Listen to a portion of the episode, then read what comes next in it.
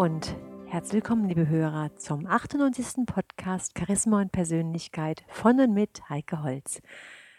Ja, meine lieben Hörer, heute geht es um das Thema Perfektionismus. Und zwar habe ich da einen interessanten Bericht gelesen von dem Neurowissenschaftler an der Sigmund Freud Universität in Wien. Raphael Bonelli ist sein Name. Und er hat ein Buch geschrieben zum Thema oder auch mit dem Titel Perfektionismus, wenn das soll zum Muss wird. Raphael Bonelli meint, dass der Perfektionist eine Maske der Makellosigkeit trägt.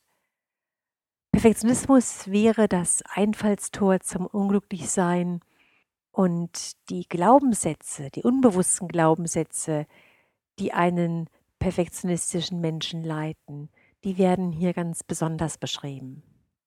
Das Interessante ist, dass ein gesundes Perfektionismusstreben eine wesentliche Rolle in unserem täglichen Leben spielt. Wir wünschen uns beispielsweise ganz selbstverständlich, dass der Automechaniker unseren Wagen perfekt herrichtet. Also nicht nur zu 80 Prozent, sondern es soll ihn bitte schön hundertprozentig reparieren. Also sich hohe Ziele zu setzen, ist prinzipiell nicht verkehrt. Wir alle richten unser Leben nach Vorgaben oder nach Idealen aus. Und diese, so meint Bonelli, kann man Sollwerte nennen. Dagegen stellt der Ist-Wert in diesem Bild unsere Realität wahr. Zwischen Ist und Sollwert besteht daher immer ein gewisser Abstand, der auch Spannung erzeugen kann. Und ein gesunder Mensch erträgt diese Diskrepanz mit Leichtigkeit. Er weiß, dass er nicht vollkommen ist. Bei ihm hat das Soll die sinnvolle Funktion, ein Wachstum des Ist-Zustandes zu bewirken. Doch beim Perfektionisten, da besteht genau hier in dieser Sache das Problem. Er wird durch die Diskrepanz innerlich zerrissen. Das Soll ist für ihn ein Muss, ein unerträglicher Vorwurf. Und das Problem des Perfektionisten ist also nicht ein zu hohes Soll, sondern ein Nicht-Aushalten der Ist-Soll-Spannung. Also Perfektionisten versuchen, diese Ist-Soll-Spannung zu vermeiden.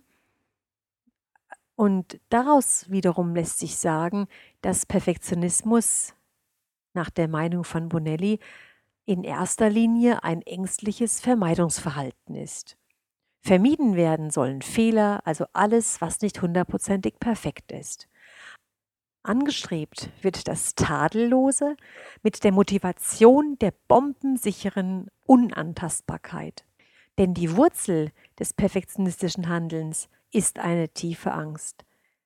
Es geht dem Perfektionisten darum, tadellos zu sein. Und dahinter steht die Panik, getadelt zu werden, kritisiert zu werden. Er hat Angst davor, dass jemand mit dem Finger auf seine Fehler zeigt. Angst, nicht zu genügen, nicht zu gefallen. Angst, ausgeschlossen zu werden, wenn er nicht genug leistet, nicht genug zu bieten hat. Es ist letztendlich die Angst vor der völligen Entwertung der eigenen Person. Jetzt stellt sich hier die Frage, wo genau die Grenze ist zwischen Gewissenhaftigkeit und Perfektionismus. Und da beschreibt Bonelli, dass der Unterschied in, den, in diesen beschriebenen Ängsten liegt. Der Perfektionist ist in seinem Ich gefangen. Und er bringt hier ein ganz nettes Beispiel von einem Bildhauer. Der Gewissenhafte liebt das Kunstwerk, das er schafft. Er geht ganz in diesem Werk auf, vergisst sich selbst beim Arbeiten. Er hat während des Schaffens ein Flow-Erlebnis. Der Perfektionist dagegen denkt beim Entwickeln der Skulptur ängstlich, was werden die anderen denken? Werden sie begeistert sein von meinem Werk? Oder, oh je, sie werden es nicht mögen. Also der Perfektionist ist ichhaftig, unfrei, kann sich selbst nicht auf das Werk konzentrieren, sondern ist auf die Außenwirkung bedacht, was die anderen darüber denken. Den Begriff Ichhaftigkeit hat der Individualpsychologe Fritz Künkel beschrieben. Und zwar ist diese Ichhaftigkeit keine rationale Entscheidung, sondern ein regelrechtes Denkmuster. Und dieses Denkmuster zeigt sich nicht in dem, was man tut, sondern in dem, was beim Handeln in einem vorgeht. Der sachliche Mensch hilft beispielsweise einem anderen und ist gedanklich bei der Not des anderen. Der Ichhafte denkt beim Helfen über sich in der Helferrolle nach und möchte, dass die Tat gesehen und bewundert wird. Raphael Bonelli beschreibt ja ein ganz prägnantes Beispiel. Zu ihm kam mal eine junge Frau, eine Studentin in die Praxis und sie wollte in der Psychotherapie bearbeiten, warum sie so viel Mitleid mit anderen Menschen hatte. Und so schaute er sich das mit ihr gemeinsam genauer an, was denn genau hinter diesem Mitleid steckte. Die Patientin nahm in ihren Gesprächen immer die Helferrolle ein, aber gleichzeitig gingen ihr dabei ständig Fragen im Kopf herum. Wie komme ich bei meinem Gegenüber an? Bin ich auch empathisch genug, wenn, wenn ich mir das Leid anhöre? Ist meine Körperhaltung adäquat? wird derjenige, den ich tröste, wieder zu mir kommen. Was wird er nachher über mich als Helfer wohl sagen? Wird er sagen, dass ich ihm gut geholfen habe? Bonelli meint, dass in den sozialen Interaktionen der Patientin all diese Fragen präsent waren. Das, waren der, das war der Patientin gar nicht bewusst. Sie war tief betroffen, als sie das erkannte. Ihr war nicht bewusst, dass sie so dachte währenddessen sie gleichzeitig half. Und wie sehr sie die eigene Person, ihren Ruf, die Beurteilung durch andere in den Fokus stellte. Die Sorge als Helferin, alles richtig zu machen, war bei ihr der Grund, warum sie so viel Mitleid und Empathie hatte. In Wirklichkeit war sie in sich selbst gefangen. Man kann also sagen, dass der Perfektionist sich ständig fürchtet, Fehler zu machen weil sonst sein Selbstwertgefühl leidet. Doch wir alle wissen, dass wir einfach nicht perfekt sind. Fehler zu machen ist etwas sehr Menschliches. Nicht perfektionistische Menschen halten diese Fehlerhaftigkeit der eigenen Person gut aus. Für Perfektionisten ist dies kaum möglich, denn sie zeichnet ein Alles- oder Nichts-Denken aus. Und das bedeutet, entweder ist alles perfekt und fehlerfrei oder, wenn es das nicht ist, dann ist alles nichts wert. Das betrifft sowohl eine Arbeit als auch den Umgang mit anderen Menschen. Er kann also auf alle Lebensbereiche angewandt werden. Der Perfektionist unterliegt dem Irrglauben, wenn er etwas nicht perfekt meistert, ist er komplett gescheitert. Und das Schlimmste dabei ist, dass von diesem Scheitern oder Gelingen das Selbstwertgefühl des Perfektionisten vollkommen abhängt. Perfektionisten legen daher eine Maske an, um ihr fehlerhaftes Ich zu verstecken. Ja, und diese Maske der Makellosigkeit trägt nun der Perfektionist, um sich zu schützen. Er schlüpft in die Rolle des unfehlbaren Menschen. Und die Folge ist aber, er ist dann nicht mehr er selbst. Die Maske kann so fest anwachsen dass der Perfektionist gar nicht mehr weiß, dass er sie trägt.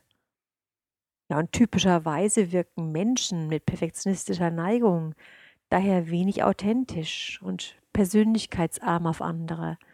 Im Umgang mit anderen tun sie sich oft schwer. Oft nimmt man sie als rigid, unbeweglich und humorlos wahr. Und diesen Seelenapparat des Perfektionisten kann man als Geflecht von Zahnrädern beschreiben, die ganz starr ineinander greifen. Und dieses Bild, so sagt Nelly, soll verdeutlichen, dass es sich um ein rigides System handelt. Es arbeitet mit einer Berechenbarkeit, die helfen soll, Fehler zu vermeiden. Doch mit so einem starren Seelenapparat geht dem Perfektionisten die Spontanität verloren. Für ihn gilt, was für alle Menschen mit Ängsten gilt. Sie sind weniger frei und weniger spontan als Gesunde. Also letztendlich trägt der Perfektionist die Maske, um vor sich selbst und anderen gut dazustehen, aber letztendlich erreicht er damit eher das Gegenteil. Denn die meisten Perfektionisten sind unbewusst übermäßig stark auf ihren Ruf bedacht.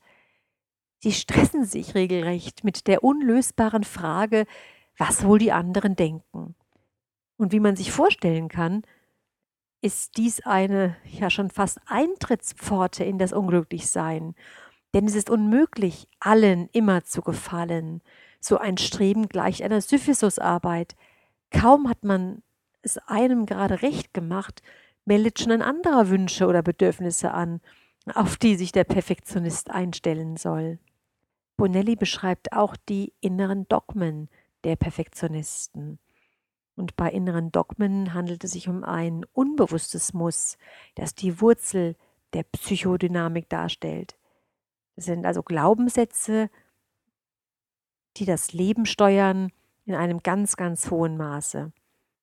Und wenn man jetzt dem Perfektionisten sein eigenes inneres Dogma vorlegen würde, dann würde er, weil er selbst gar nicht bemerkt, diese Handlungsmaxime für sein Leben völlig ablehnen. Also die Perfektionisten wissen gar nicht, dass sie ihr Leben genau nach diesen Dogmen ausrichten. Jetzt können wir uns fragen, was denn diese inneren Glaubenssätze sind, was diese inneren Glaubenssätze beinhalten. Und das hängt natürlich ganz stark vom Bild des Perfektionisten ab. Die meisten denken bei Perfektionismus natürlich erstmal an den klassischen Karrieremensch. Und dieser lebt nach dem Dogma, ich bin nur etwas wert, wenn ich auch etwas leiste.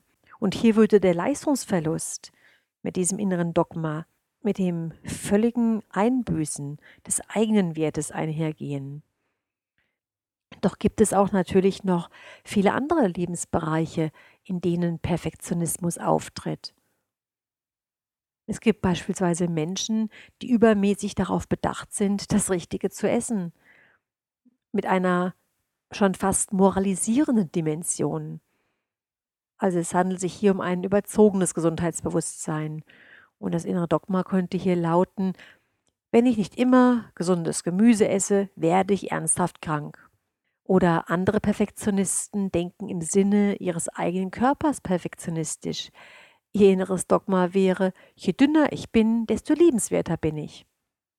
Oder Menschen mit einem Schönheitswahn, deren Glaubenssatz lauten könnte, ich bin nur etwas wert, wenn meine Brüste groß genug sind. Es gibt also hier ganz verschiedene Dimensionen, auf denen Menschen aufgrund von inneren Glaubenssätzen einen Perfektionismus entwickeln. Bonelli meint jetzt, dass Perfektionismus dazu beitragen kann, dass wir wirklich auch richtig krank werden. Perfektionistisches Denken führt zum Distress, also zum ungesunden, krankmachenden Stress. Und Perfektionisten sind oft auch körperlich angespannt. Sie haben einen erhöhten Muskeltonus, vor allem im Nackenbereich. Die Verdrängungsarbeit erfordert enorm viel Kraft. Also Perfektionisten sind sowohl für sich selbst als auch für die anderen Menschen enorm anstrengend. Ja, und wenn erstmal dem Perfektionisten bewusst wird, welchem inneren Dogma er aufgelegen ist, dann sagen sie meistens, was mache ich da nur für einen Blödsinn? Also hier ist schon so manchem Leistungsmenschen beispielsweise bewusst geworden, nachdem er als Dogma hatte, ich bin nur etwas wert, wenn ich etwas leiste, dass er sich erstmal eine Leistungspause, eine Muße, eine Auszeit gönnt diese eigenen Dogmen zu erkennen, ihnen auf die Spur zu kommen, das wirkt natürlich dann auch sehr entlastend. Und ganz oft, so beschreibt Bonelli, ist es auch so, dass Menschen, die sich ihres Perfektionismus erstmal bewusst werden und dann auch wirklich selbstreflektiert darüber lachen können, dass sie aus diesem Bewusstsein heraus auch ihr Verhalten ändern können. Ja, meine lieben Hörer, das war's dann für heute. Bis zum nächsten Mal wünsche ich Ihnen eine gute Zeit. Ihre Heike Holz.